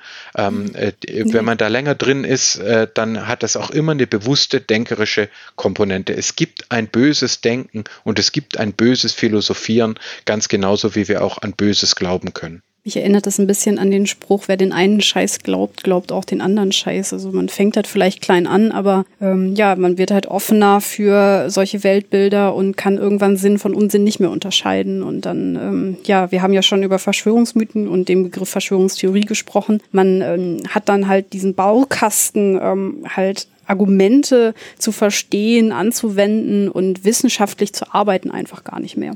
Ganz genau. Das äh, kann ich genauso bestätigen, zumal das auch in den Begriffen, die die Menschen selber verwenden, drin ist. Da wird also zum Beispiel nach Alice im Wunderland, ja, wird gesagt, äh, die Rabbit Hole, ja, man soll durch das Kaninchenloch gehen. Oder nach Matrix, ja, man soll die richtige Pille nehmen, dass man dann sozusagen äh, alles klar sieht. Ähm, man ist jetzt ein Erwachter, ein Wissender, man ist kein Schlafschaf mehr. Man hat die Wahrheit gesehen und die anderen sollen doch die Wahrheit gefälligst auch sehen. Das hat ja schon was Missionarisches ist, was äh, Drängendes. Und es ist natürlich der uralte Verschwörungsmythos von Platon, das Höhlengleichnis, ähm, das sozusagen der Urverschwörungsmythos des Westens.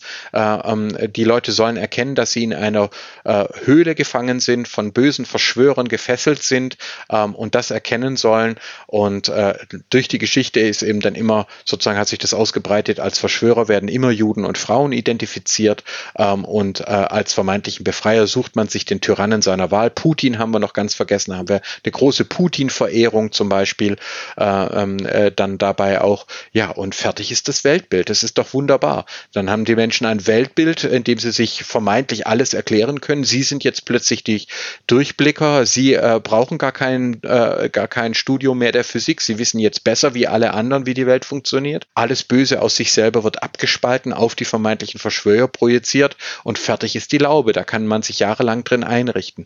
Der Preis Preis, den halt die Menschen dafür zahlen, ist für diese Aufregung und Spannung und für dieses Gefühl, erwacht und erleuchtet zu sein, dass sie eigentlich überhaupt nichts mehr äh, wirklich richtig verstehen, sondern sich immer tiefer hinabschwurbeln in eine Welt äh, aus äh, Verschwörungsmythen, aus Hass und auch Angst. Also Antisemitinnen und Antisemiten haben wirklich Angst. Die glauben wirklich, sie werden äh, da verfolgt und deswegen rechtfertigen sie auch ihre Gewalt als Selbstverteidigung.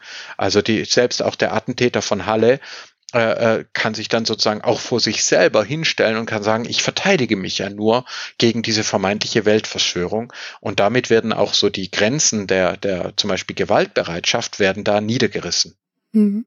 Also das heißt, wir haben einen Antisemitismus, der sich vor allem daraus, also dadurch auszeichnet, dass er sagt, eine Gruppe von Menschen setzt sich aus Verschwörern zusammen, die wollen die Weltherrschaft an sich nehmen, die unterdrücken andere, die ähm, sind mit dran schuld, dass ich nicht so erfolgreich bin oder was auch immer man sich da denkt. Und man trifft diese Gruppe, die diesen Vorstellungen hat, driftet ab in eine Verschwörungsideologie. Das ist ja irgendwie auch so ein bisschen doppelt gemoppelt. Ne? Man glaubt selber, dass man einer Verschwörung, äh, also dass man das rausgefunden hat, dass es eine Verschwörung gibt und wird dadurch selber zum Verschwörungsgläubigen.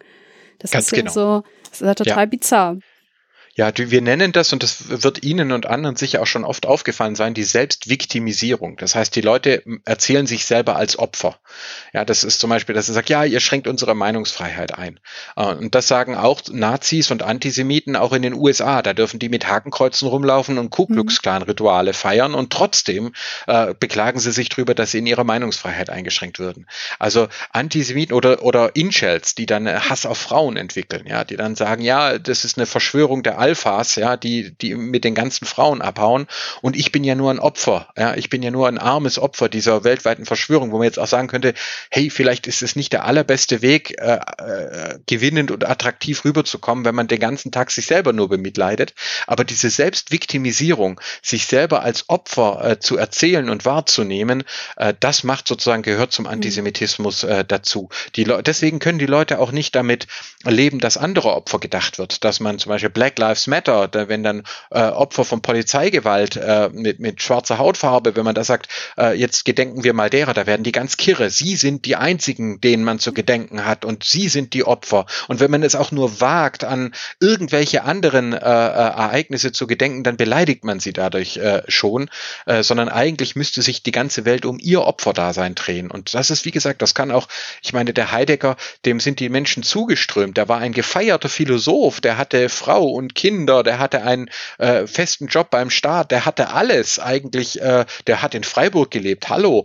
Ähm, und trotzdem ähm, hat er sich, er hat also in seinen Schriften greint er sich in eine Opferrolle hinein, äh, wo man eigentlich auch sagen muss, ähm, äh, ja, das ist vielleicht eines der Probleme, wenn wir sozusagen alle in Opferkonkurrenz zueinander treten und jeder nur noch ein Opfer sein will, äh, so hat es Jonathan Sachs formuliert, dann äh, der, der Lord Robert Jonathan Sachs, ehemalige Großbritannien, Oberrabbiner von Großbritannien, der hat einmal gesagt, wenn wir uns nur noch als Opfer sehen, dann leugnen wir das in uns, die Würde in uns, die uns zu Menschen macht. Wir sind eben immer auch in der Lage, etwas zu tun und etwas äh, zu entwerfen, etwas zu, entwir äh, zu, zu, zu wirken. Und genau das bestreitet der Antisemitismus. Antisemiten glauben nicht, dass Wahlen, dass Wissenschaften, äh, dass Anstrengungen irgendetwas erreichen kann. Und so ein Inshell, anstatt dass er sich vielleicht selber bemüht, gewinnender aufzutreten und an sich zu arbeiten, der beschuldigt dann lieber Juden und Frauen bis zur Gewaltbereitschaft. Ist ja auch eine einfache Lösung. Ne? Ja, ist auch einfach. Man, man kann mit, ja auch zu Recht, erst einmal, wenn es einem schlecht geht.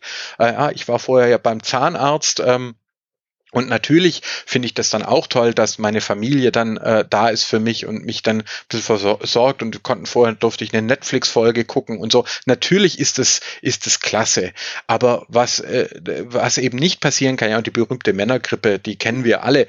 Ähm, nur was eben nicht passieren ist äh, darf, ist, dass man sich in den Opferstatus verliebt, dass man sich nur noch als Opfer definiert, dass man bestreitet, überhaupt noch irgendetwas bewirken zu können, mhm. weil wenn man in dem Modus ist, dann ist es klar, dass man die vermeintlich Schuldigen dafür äh, benennt, ähm, zu benennen versucht, sich mit anderen vermeintlichen Opfern zusammenschließt und dann seinen ganzen Hass hinausbrüllt. Äh, Auch da nochmal der Hinweis auf Heidegger. Ähm, der hat zum Beispiel, ich fand das so krass in seinem Buch äh, Sein und Zeit, da schreibt er dann zum Beispiel, äh, dass das große Problem des Menschen sei die Sorge, ja, die Sorge der Mitmenschen. Und da habe ich dann erstmal gedacht, aha, er meint die Sorge um die Mitmenschen. Also das wäre ja so das Male. Ja, ja ich mache mir Sorgen um meine Kinder und um meine Frau, geht's allen gut, meine, mein Team, meine Freunde. Nein, bei ihm ist es die Sorge vor dem Blick der anderen, denn mhm. die könnten mich ja verachten. Denen, denen ihren Ansprüchen könnte ich ja nicht genügen. Und er wertet das, der Begriff Sorge bei Heidegger ist eine Sorge vor dem Blick der anderen. Die anderen sind ein Problem, weil in dem Moment, wo sie mich angucken, kann es ja schon sein, dass ich nicht gut genug für sie bin. Und da denkt man sich, wow, ja, also da ist ja natürlich, da kann man auch in Freiburg wohnen und trotzdem unglücklich sein. Was hat denn dieses ganze ähm, ja, angsterfüllte, äh, hassgetriebene für Folgen für unseren Staat und die Demokratie und die Gesellschaft. Ist das gefährlich, was wir da die ganze Zeit beschreiben? Ich äh, denke mal ja, aber inwiefern? Ja, es ist gefährlich. Es, ähm, ich hatte das ja vorausgesagt schon bei meinem Amtsantritt und dann auch im äh, warum der Antisemitismus uns alle bedroht. Ich hatte gesagt, wir werden ähm, eine Zunahme der Kriminalität haben, wir werden Gewalttaten haben, wir werden sogenannte radikalisierte Einzeltäter haben. Ähm, äh, das sind ja keine Einzeltäter, sondern die haben sich digital meistens radikalisiert. Ja, mhm. Äh, Discord, äh, Facebook, WhatsApp, jetzt Telegram. Ähm, und das haben wir auch in den nächsten Jahren. Also wir werden weitere Gewalt erleben. Ähm, wir sehen in den USA, es steht nicht fest, ob die Wahlen friedlich verlaufen werden. Mhm. Wir haben in der Vergangenheit gewahrt gehabt. Wir hatten ja nicht nur den Anschlag von Halle, wir hatten auch Hanau, ähm, äh, wo auch QAnon eine Rolle gespielt hat. Wir hatten Zelle, wo ein irakisch-jesidischer äh, Jugendlicher ermordet wurde. Der kommt in der öffentlichen Wahrnehmung kaum vor, weil es war ja für viele Menschen keiner von uns. Das war ein weiterer ähm, äh, verschwörungsgläubiger Attentäter, der dort einen Jugendlichen ermordet hat, der aus dem Kriegsgebiet geflohen ist. Muss man sich auch mal äh, ähm, geben, was da eigentlich passiert. Und ein bisschen ist es natürlich als Wissenschaftler dann so, man sieht das kommen und kann es trotzdem nur eingeschränkt verhindern. Wir hatten in Baden-Württemberg schon im September eine Sicherheitskonferenz mit den jüdischen Gemeinden, also vor dem Anschlag von Halle. Und ich versuche und schaffe und rackere, das so gut wie möglich zu, zu verhindern, dass wir da diesmal rechtzeitig als Gesellschaft und als Staat ähm, diesem Hass entgegentreten. Aber natürlich ganz verhindern lässt es sich nicht. Ich will aber trotz allem auch sagen, ich bin optimistisch. Äh, wir haben, äh, es wird zwar noch einige Jahre richtig heftig werden, es wird Gewalt und es wird auch Tote geben, weiterhin. Aber wenn ich das vergleiche zum Beispiel mit den Pestpogromen in der Vergangenheit oder natürlich mit dem Antisemitismus am Beginn des 20. Jahrhunderts, dann sage ich mal, die Mehrheit ist trotzdem, will das diesmal nicht. Ähm, wir haben zum ersten Mal, stellt sich der Rechtsstaat auf die Seiten äh, der Juden. Naja, sagen wir große Teile des Rechtsstaats. Berliner Generalstaatsanwaltschaft und so weiter hat ja gerade auch schon ihren Skandal. Also große Teile des Rechtsstaats stellen sich auf die Seiten äh, der jüdischen Gemeinden, der Frauen, der Angegriffenen, die Kirchen, die Medien, die demokratischen Parteien. Zum ersten Mal, so hat es Rami Suliman, der Vorsitzende der jüdischen Gemeinde in Baden, guter Freund von mir, der hat gesagt, Michael, du hast ja recht, der Antisemitismus ist wieder da, aber diesmal sind wir nicht alleine. Das war in der Vergangenheit, waren wir eigentlich immer alleine. Diesmal sind wir es nicht. Und deswegen wage ich die Prognose, dass es äh, in Deutschland und Europa noch heftig wird, aber dass es diese Attila Hildmanns und Co. diesmal nicht schaffen werden, unsere Demokratie zu zerstören. Diesmal schaffen die das nicht. Hm, ich muss ja gestehen, ich bin ein bisschen äh, negativer äh, aufgestellt, weil mich das schon alles sehr, sehr, hm, ja, wie soll ich sagen, mitnimmt, was da gerade passiert. Ich habe nämlich ähm, so ein bisschen einfach auch die, das Gefühl, warum soll das jetzt 2000 Jahre lang ähm, so gewesen sein und auf einmal geht dieses Sündenbock suchen, ja, dieses Abdriften in Verschwörungsmythen. Warum sollte das jetzt anders laufen? Also, vielleicht ist es jetzt gerade so, dass der Rechtsstaat den Juden hilft und unterdrückten Gruppen hilft. Ähm, was ist in zehn Jahren? Ja. Ich meine, lassen Sie mich versuchen, Mut zu machen. Ähm, Elie Wiesel, der große Holocaust-überlebende Friedensnobelpreisträger, großartige äh, Schriften hat er hinterlassen. Ich kämpfe gerade darum, dass die wieder aufgelegt werden. Mhm. Momentan kriegen sie auf Amazon üble antisemitische Werke gegen ihn, Holocaust-Leugner, aber seine Bücher kaum noch. Ich kämpfe darum, dass wir die wieder, wieder zugänglich machen. Ja, das ist gut. Äh, Elie Wiesel hat einmal gesagt, äh, wir Menschen haben die dunkle Seite des Mondes erforscht, aber nicht die dunkle Seite ja. unseres Herzens. Oh, das ist sehr. Mhm.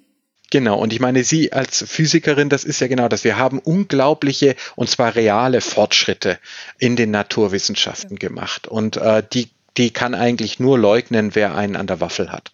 Ja, dass wir da wirklich, wir sind vorangekommen. Wir haben dann auch zum Beispiel mit der Atombombe gesehen, dass uns das auch vor ganz schreckliche Konsequenzen stellt. Also, dass mit großer Macht große Verantwortung einhergeht. Und für was ich jetzt plädiere, ist, dass wir eben auch die dunkle Seite unseres Herzens ähm, äh, anschauen. Deswegen Verschwörungsmythen, dieses Buch, deswegen das ständige Reden über Heidegger, deswegen ähm, äh, äh der, das Plädoyer für Verschwörungsmythen zu verstehen, dass es eben nicht nur ein Thema der anderen ist, sondern äh, dass der Kampf zwischen Gut und Böse genauso wie, zwischen Wissenschaft äh, und eben Nichtwissenschaft in jedem von uns stattfindet. Äh, dass wir uns nicht hinstellen können und sagen können, das ist ein für alle Mal erledigt. Diesen Kampf wird jede Generation neu zu fechten haben. Mhm. Und immer dann, so wie es ja auch bei mir war, ich habe auch gedacht, Antisemitismus ist ein, ein historisches Thema. Ähm, das ist ein Thema der Vergangenheit. Ich, als ich 2005 war ich zuständig als Vermittler für äh, Massengräber am Stuttgarter Flughafen ähm, von jüdischen Opfern. Und wir haben eine, eine würdigen gemeinsamen Weg gefunden. Wir hatten den Oberrabbiner aus Israel da, der hat äh, noch gesagt in seiner Rede, wir sind zur alten Freundschaft zurückgekehrt. Deutschland hat seine Lektion gelernt. Wenn Sie mir damals gesagt hätten, dass es irgendwann Antisemitismusbeauftragte wieder braucht oder dass ich sogar selber einer sein würde, ich hätte sie damals, ich hätte das nicht geglaubt. Ich hätte es für unmöglich. Und jetzt sage ich eben, jede Generation wird diesen Kampf zu kämpfen haben. Ähm, aber Sie zum Beispiel, Sie machen einen Podcast, Sie bringen Wissenschaft nach draußen, Sie engagieren sich. So machen das Tausende und Abertausende von Menschen. Ähm, und ich glaube einfach, dass wir diesmal stärker sein werden als der Hass. Ähm, und äh, wenn, wenn wir es auch wieder nicht schaffen würden, dann hätten wir, glaube ich, allen Grund, am, am Gedanken des Fortschritts und der Aufklärung an sich zu verzweifeln. Und so weit bin ich noch nicht. Ich das Aufgeben ist jetzt keine Option. Nein, ich glaube auch nicht, dass irgendjemand aufgeben möchte, aber ähm, ja, es ist halt im Moment gerade wirklich schwierig, finde ich. Ja, Hoaxilla haben Sie erwähnt, zum Beispiel die beiden. Ja, ja das sind natürlich. ja auch ganz arg tolle Podcaster, die mit mir schon vor diesen ganzen Sachen auch gesprochen haben. Es gibt so viele tolle Leute da draußen. Pia Lamberti, Psychologin, die jetzt auch von Attila Hildmann äh, zum Beispiel bedroht worden ist. Mich hat das unglaublich geärgert. Warum interviewt der Spiegel den Attila Hildmann? Warum geben die ihm einen Waldspaziergang und promoten ihn noch, wie er einen Käfer umdreht und so, anstatt zum Beispiel äh, der Pia Lamberti das Wort zu geben, anstatt anstatt die Menschen zu Wort kommen zu lassen, die erstens wirklich wissenschaftlich arbeiten und die zweitens eben auch angegriffen werden. Also da, es gibt da noch viel, viel zu tun. Äh, aber das ist ja auch, Sie machen es ja. Sie haben eben nicht äh, den Attila Hildmann in Ihren Podcast eingeladen, sondern äh, einen Religionswissenschaftler, um über Antisemitismus zu sprechen. Ähm, und wenn ich Veranstaltungen habe, die Seele sind eigentlich immer voll. Es interessiert ganz viele Menschen. Das Buch läuft super. Die erste Auflage ist schon fast weg. Also es gibt auch wirklich viel Grund äh, zur Hoffnung. Wir dürfen den Antisemiten unsere Angst auch nicht schenken. Wenn wir uns in die gleiche Panik steigern würden, es geht den, alles den Bach runter, wir haben alle keine Chancen, der Fortschritt ist eine Lüge, ähm, dann hätten die schon gewonnen. Wir, wir haben die Verpflichtung, optimistisch zu sein. Das sollten wir jetzt einmal kurz so stehen lassen. Ich muss aber noch ein kleines Thema kurz anschneiden. Sie hatten gerade schon ganz häufig Israel erwähnt. Welche Rolle spielt Israel im Antisemitismus? Eine ganz zentrale Rolle. Es gibt sogar die These, dass der meiste Antisemitismus, den wir heute haben, israelbezogener Antisemitismus ist. Ja. Ähm, ich will das an einem einfachen Beispiel auch, äh, mein zweites Hauptfach war Politikwissenschaft, also Religions- und Politikwissenschaft. Ähm, und äh, wir haben fast gleichzeitig mit der Gründung von Israel entsteht auch der Nationalstaat Pakistan. Ja. Der ist sehr viel größer. Der wird auch als Demokratie konstituiert, aber als, auf muslimischer Basis, nicht auf äh, jüdischer Basis. Es gibt riesige Vertreibungen, riesige Konflikte. Über 20 Millionen Menschen werden hin und her vertrieben, Hindus, Muslime und Sikhs zwischen Indien und Pakistan.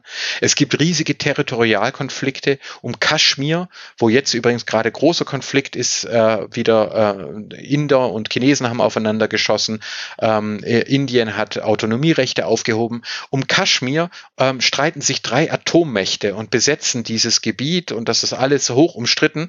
Aber kein Mensch kommt auf den Gedanken, wegen all dem irgendwie zu sagen, ähm, Pakistan, China oder Indien dürfen nicht mehr existieren, das ist das Hauptproblem für den Weltfrieden, die müssen wir jetzt alle boykottieren, am besten noch alle Muslime oder alle Hindus. Niemand fixiert sich so auf diese Staaten, aber auf Israel, eine Demokratie mit acht, neun Millionen Einwohnern, äh, davon ein Viertel übrigens nicht jüdisch, mhm. da konzentriert sich der ganze, ähm, äh, der ganze Hass drauf. Alle Völker und alle Religionen der Welt sollen ihre National Nationalstaaten haben, wenn die Griechen nach hunderten von Jahren ihr Griechenland wieder gründen, hat keiner, die haben aus Europa riesen Unterstützung bekommen gegen die Osmanen, aber die Juden, das vertragen Antisemiten nicht. Und ganz viele Leute, auch aus dem linken Bereich, ähm, die sagen mir dann, ah, Blume, ich mag Juden unheimlich und Klezmusik, das ist so toll, aber dieses Israel, damit komme ich nicht klar. Und das sehen wir auch jetzt wieder, es geht in Beirut, fliegt ein Hafen in die Luft, offensichtlich wegen Korruption, an der nicht zuletzt auch die Hisbollah äh, mitbeteiligt mhm. ist. Und sofort geht es dann wieder ab, ob Israel es dann wirklich ernst meint mit seinen Hilfsangeboten, dass das, äh, das Rathaus von Tel Aviv angeleuchtet worden ist. Niemand bestreitet, dass das in Berlin oder Paris ernst gemeint war. Aber ob das in Tel Aviv ernst gemeint war, bei den Juden ist man sich nicht so sicher. Und das finde ich, das ist unglaublich mühsam. Ich sage nicht, dass Israelis bessere Menschen sind. Ich war oft genug in Israel, in den Palästinensergebieten. Ich habe muslimische, arabische Freunde, genauso wie jüdische, israelische. Ich behaupte überhaupt überhaupt nicht, dass Juden oder Israelis bessere Menschen sind. Das sind sie nicht. Es gibt auch israelische Rechtsextreme, israelische Linksextreme, die gleiche Bandbreite wie bei allen anderen auch. Aber es sind eben Menschen. Und Israel ist eine Demokratie. Und es würde schon reichen, wenn wir dieses Land genauso fair behandeln würden wie jedes andere Land auch. Wenn mich Leute also fragen, ob sie Israel kritisieren dürfen, sage ich, wenn, dass ihr, wenn sie da unbedingt den Wunsch nach haben, dann kritisieren sie meinetwegen auch Israel. Aber tun Sie es doch bitte genauso fair, wie Sie Pakistan kritisieren würden. Sie würden Pakistan nicht boykottieren. Sie würden nicht alle Muslime verantwortlich machen für Pakistan. Sie würden nicht verlangen, dass man Pakistan wieder auflöst und von der Erdfläche verschwindet oder dass Pakistan als einziges Land sich zurückziehen soll und alle Ansprüche aufgeben soll. Wenn Sie die gleiche Fairness, die Sie gegenüber Pakistan aufbringen, auch gegenüber Israel aufbringen könnten, dann können Sie so viel kritisieren, äh, wie Sie möchten. Ich finde, das ist eigentlich ein ganz gutes Handbuch, was man an die Hand mitgeben kann. Also woran man dann erkennt, ob jemand ideologiegetrieben ist oder ob jemand halt einfach, ich sag jetzt mal aus vielleicht politischen Gründen, eine Kritik äußert, die vielleicht sogar auch konstruktiv formuliert wurde und wo man dann halt auch erkennt, ja, dass das vielleicht nicht Antisemitismus äh, ist, was diese Person da betreibt. Kann man das vielleicht so machen? Ja, es gibt, es gibt eben das sogenannte 3D-Kriterion, das äh, eigentlich auf alle Länder anwendbar ist, aber eben auch auf Israel, dass man mhm. sagt, eine seriöse Kritik verzichtet auf drei Dinge. Das eine ist die Dämonisierung, also mhm. zu sagen, das sind die Ultrabösen und die sind der einzige Problem für den ganzen Weltfrieden. Ähm, äh, äh, das zweite ist die Delegitimierung, dass man also sagt, dieser Staat darf nicht mehr existieren. Ja, also das macht man nicht in Bezug auf Pakistan, das macht man auch nicht in Bezug auf Israel. Und das dritte, ähm, äh, die doppelten Standards, dass man also sagt, ja, die Juden, ja, weil, weil die halt durch den Holocaust gegangen sind, müssen die jetzt ganz besonders nett sein und dürfen sich auch nicht verteidigen, wenn die Hamas mal wieder Raketen schießt, weil äh, ähm, die müssen jetzt, die, die müssen jetzt was Besonderes sein, weil denen ging es ja so schlecht. Also doppelte, diese drei Ds, Dämonisierung, Delegitimierung und doppelte Standards, die sollte man vermeiden. Weil ich aber weiß, dass das für viele Menschen dann trotzdem noch zu abstrakt ist, nehme ich gerne dieses Beispiel Pakistan, weil es eben tatsächlich fast gleichzeitig entstanden ist und weil dann die allermeisten Menschen überhaupt erstmal registrieren, ähm, dass das tatsächlich ja ganz schwierig ist. Und wenn Sie zum Beispiel an die berühmteste äh, Pakistani äh, denken, die äh, Malala Yousafzai, die äh, Friedensnobelpreisträgerin, äh, was hat die gemacht? Die hat sich für Mädchenbildung eingesetzt, für Kinderbildung, für den Besuch von Privatschulen und wurde deswegen von Taliban, von Terroristen angegriffen und kann jetzt, äh, hat knapp überlebt und kann jetzt nicht mehr in ihrem eigenen Land leben. Und raten Sie mal, was die der Malala vorwerfen. Hm. Sie ist Teil der hm. Verschwörung, der westlichen Verschwörung, der jüdischen Verschwörung, äh, sogar in Afrika die Boko Haram. Boko heißt äh, Bildung, ähm, äh, Haram heißt verboten, also westliche Bildung ist verboten und dann greifen die Mädchenschulen an. Also das ist sozusagen dieser Hass, egal in welcher Kultur und egal welchen, ist immer, immer wieder der gleiche. Und die Malala ist ein muslimisches Mädchen, äh, äh inzwischen junge Frau, die hat, äh, die, die trägt Kopftuch, die ist gläubige Muslimin und trotzdem wird sie von den Antisemiten gehasst und angegriffen. Und ich glaube, da kann man eben tatsächlich sehen, dass es nichts bringt, sich da gegeneinander ausspielen zu lassen. Der Antisemitismus bedroht uns eben alle. Antisemiten behaupten ja zum Beispiel auch gerne, dass die Flüchtlinge ja nur von den jüdischen Verschwörern hergeholt äh, worden wären. Und mhm. in den USA hatten wir auch Angriffe auf Latinos, äh, wo es dann auch hieß, die Hispanics, die werden ja von den Juden hierher geholt, um unser Protestant America zu untergraben. Also jeder kann zum Opfer von Antisemitismus äh, werden. Homosexuelle sowieso. Ähm, die wird, wird gesagt, die senken unsere Geburtenrate.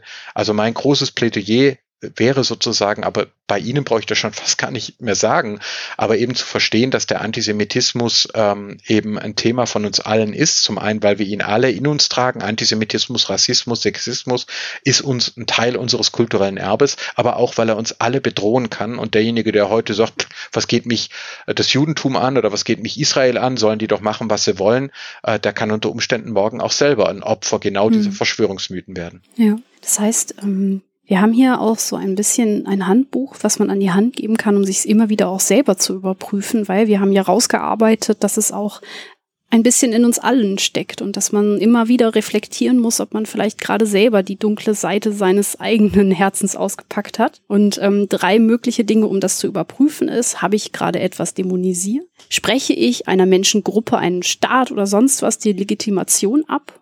Tue das vielleicht sogar in anderen Bereichen nicht, also habe quasi doppelte Standards und gerade dieses Thema doppelte Standards, das ist glaube ich etwas, wo wir uns alle irgendwie immer wieder prüfen müssen, ob wir gerade ja Dinge verschieden beurteilen, obwohl das eigentlich gar nicht richtig ist und dass wir uns alle einfach nicht so dem Hass und dieser Angst hingeben, sondern ich sag jetzt einfach mal ganz pathetisch, Liebe und Toleranz ist viel wichtiger und dass wir den Menschen nicht nach ihrer Religion oder irgendwelchen anderen äußeren Dingen beurteilen sollten.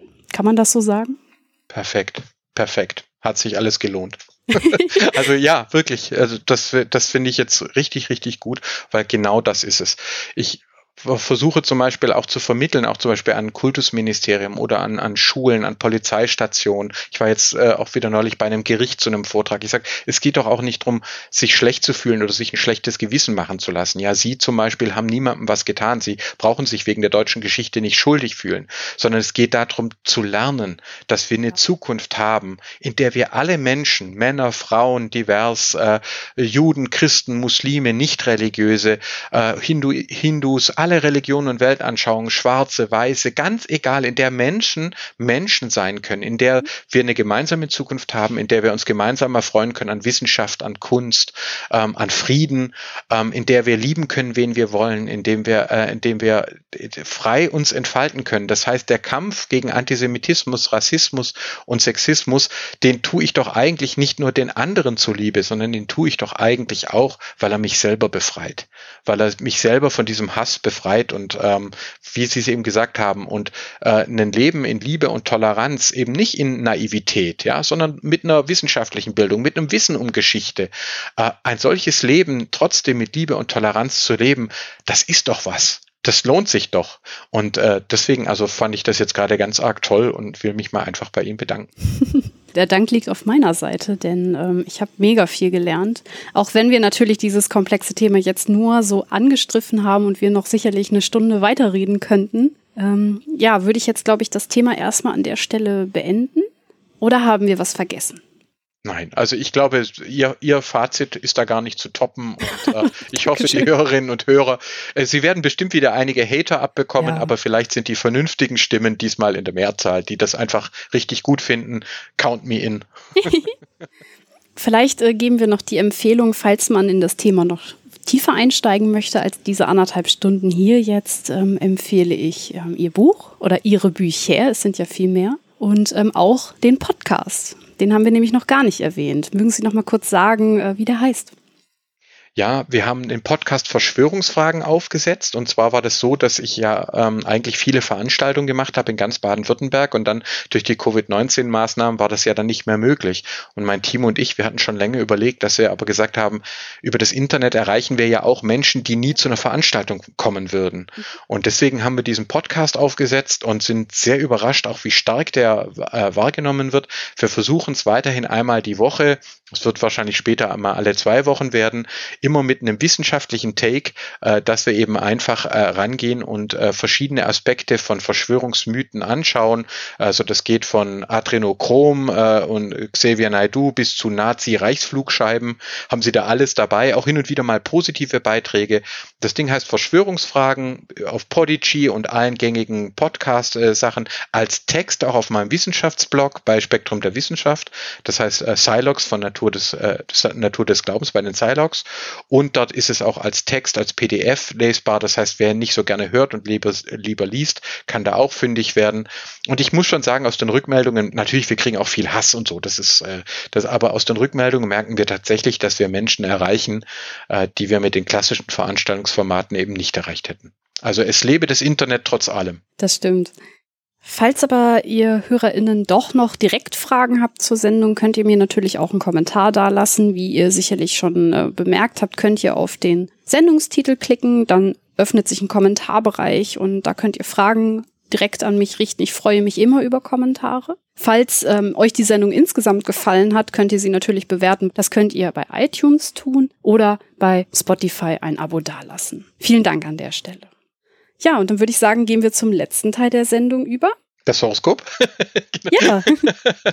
Jetzt bin ich gespannt. Ich glaube ja nicht an sowas, aber Sie wissen ja, den wissen dem als Physikerin ja den alten Witz, dass man, dass es ja auch wirkt, wenn man nicht dran glaubt. Ja, genau. Placebo-Effekt, genau. Genau, Bohr soll das ja gesagt haben. Aber schießen Sie los, ich bin gespannt. Im letzten Teil der Sendung gebe ich meinem Gast ja immer gerne ein Horoskop mit auf den Weg, um aus ja, dem schweren Thema ein bisschen rauszuleiten und ja, gerade in diesem Fall, wo halt wirklich wir auch viel über Gewalt gesprochen haben, psychisch und äh, physisch, halte ich das für eine gute Idee, dass wir nochmal uns ein bisschen amüsieren. Thema Horoskope. Glauben Sie daran? Nein. Das jetzt auch ich halte es für wissenschaftlich nicht belegt und für einen Mythos, der auch sehr alte Wurzeln hat. Ja. Aber sicher, dann, das wäre ein Thema einer anderen Sendung. Aber ich bin trotzdem gespannt. Ich habe äh, mir für Sie ein ganz besonderes Horoskop rausgesucht, äh, weil ich habe nämlich festgestellt, dass es ähm, eine Zeitung gibt, die mal die Sternzeichen rausgesucht hat, die am meisten an Verschwörungstheorien glauben. Die haben leider noch das äh, falsche Wort, ne? also hier die Überschrift Horoskop. Diese sechs Sternzeichen glauben an Verschwörungstheorien. Ich habe äh, schon nach ihrem Sternzeichen gesucht online, deswegen habe ich festgestellt, dass ihr es dabei ist. Was sind Sie denn vom Sternzeichen? Zwilling. Zwillinge sind sicher dabei, das glaube ich. Das ist ja die Zuschreibung, die kreativen, bisschen verträumten. Mhm. Ich lese mal vor. der Zwilling. Mit Fakten arbeitest du am liebsten. Schließlich vertraust du ihnen sogar mehr als den Menschen. Wenn es aber alternative und widersprüchliche Details gibt, ist dein Interesse geweckt. Du willst jetzt rausfinden, was stimmt und was nicht. Deshalb bleibst du dran, bis dir eindeutig das Gegenteil bewiesen wird. Weil das bekanntlich nicht immer möglich ist, bleibst du auch jahrelang noch am Ball und recherchierst wie eine Verrückte. Merkt man auch schon, es ist an Frauen gerichtet. Hm. Frauen glauben häufiger an Horoskope leider. Ja. Ich, ich weiß. und Finden Sie sich da wieder? Ja, ja, na, ja, natürlich. Das ist ja das Tolle an Horoskopen, dass sie eigentlich fast immer äh, stimmen, weil sie ja positive Elemente, die man gerne von sich hört, dann verbinden mit ein bisschen Geraune. Ähm, und äh, wir haben gerade eindeutig bewiesen, dass natürlich Horoskope immer deutlich zutreffen, nicht wahr? Also das, mhm. äh, genau, auf Michis und Michaels, ja, also genau. Ah, das fällt mir jetzt erst auf, ja, stimmt. Ja. Jetzt ist natürlich der Punkt, was in diesem Horoskop so ein bisschen rauskommt, ist, dass sie gar nicht sich darüber Gedanken machen, wie eigentlich eine Wissenschaft funktioniert. Ne? Also halt, bis das Gegenteil bewiesen ist. Ne? Ach super, dann kann ich jetzt doch noch den Karl Popper unterbringen. Ja, bitte. Ja, das wollte ich nämlich. Stimmt, also super. Das wollte ich nämlich noch sagen. Als hätte ich es geplant. Ja, also wir versichern jetzt allen Hörerinnen und Hörern, das war nicht abgesprochen und nicht geplant. Es passt einfach. Abgesprochen äh, war es nicht, geplant war es schon, ehrlich gesagt. Ach so, okay, okay, ja genau, von äh, höheren Mächten. Es war nämlich tatsächlich, der Begriff Verschwörungstheorie taucht im 18., und 19. Jahrhundert auf. Und dann ist es im äh, 20. Jahrhundert nach dem Untergang des NS-Regimes ein gewisser Karl Popper, der, ähm, der uns allen bekannt ist als Erkenntnistheoretiker, der eben festlegt, dass eine wissenschaftliche Theorie äh, oder vorschlägt und sich damit durchsetzt, dass eine wissenschaftliche Theorie sich dadurch auszeichnet, dass sie falsifizierbar ist. Er ist auch der gleiche, der vor Verschwörungstheorien warnt. Er sagt nämlich, Vorsicht, Verschwörungstheorien sind keine richtigen Theorien, sondern sind Aberglaube. Mhm. Ähm, und äh, quasi äh, macht da schon diesen Unterschied, den wir heute sagen. Er sagt das auch, schon, auch nach links. Also er sagt, wer bei jeder Analyse immer nur den Kapitalisten als, äh, äh, als Oberböse rausbekommt, der betreibt eben keine Wissenschaft mehr, sondern der betreibt einen Aberglaube, eine Verschwörungstheorie. Und blöderweise ist aber dieser Begriff dadurch immer noch erhalten geblieben und heute glauben die meisten Verschwörungsgläubigen, der Begriff Verschwörungstheorie stamme von der CIA, die habe den entwickelt, äh, um ihn äh, dann, äh, um damit Kritiker mundtot zu machen. Das finden Sie zum Beispiel bei heise.de, wird das im mhm. Deutschen ganz groß promotet. Ähm, und es ist also, es gibt sozusagen zum Begriff Verschwörungstheorie schon einen eigenen Verschwörungsmythos. Mhm. Und ich nehme an, äh, Karl Popper hätte sich darüber prächtig amüsiert, aber wahrscheinlich auch geärgert. Deswegen erwähne ich ihn da immer so gerne und äh, rufe ihm jetzt mal hier einfach zu, äh, dass wir erkennen, dass Verschwörungstheorien Aberglauben sind und dass wir deswegen zunehmend von Verschwörungsmythen sprechen. Mhm. Genau, lass uns das auch mal als kleines weiteres ähm, ja, Learning aus dieser Sendung mitnehmen. Es sind Verschwörungsmythen oder auch Verschwörungserzählungen, ja, also eine Theorie ist halt immer so wissenschaftlich, genau wie Sie es ausgeführt haben. Genau, die Leute denken dann, ah, jetzt diskutieren wir gerade Evolutionstheorie, dann ein bisschen Relativitätstheorie und dann Verschwörungstheorie. Also das heißt, wir folgen da schon ganz ins falsche Framing, ja, weil also eine, eine Evolutionstheorie, großartige Relativitätstheorien, ja, das ist in keiner Weise mit diesem Verschwörungsgeschwurbel zu verwechseln. Richtig. Also schwurbeln wir nicht weiter und machen den Sack an der Stelle zu. Ich bedanke mich ein zweites Mal bei Ihnen für dieses große Wissen und ähm, die vielen Learnings, die ich mitnehmen durfte. Vielen Dank dafür. Ich bedanke mich bei Ihnen. Es hat Riesenfreude gemacht und Sie wissen ja, Männer ab 40 hören sich immer selber gerne reden. Ich hoffe aber, es war an der einen oder anderen Stelle auch für die Hörerinnen und Hörer interessant. Mir hat es riesig Freude gemacht. Auch diese tolle Zusammenfassung, die Sie gegeben haben, die werde ich mir nochmal anhören. alles, alles Gute. Vielen Dank. Und an euch, liebe HörerInnen, vielen Dank fürs Zuhören. Tschüss. Tschüss.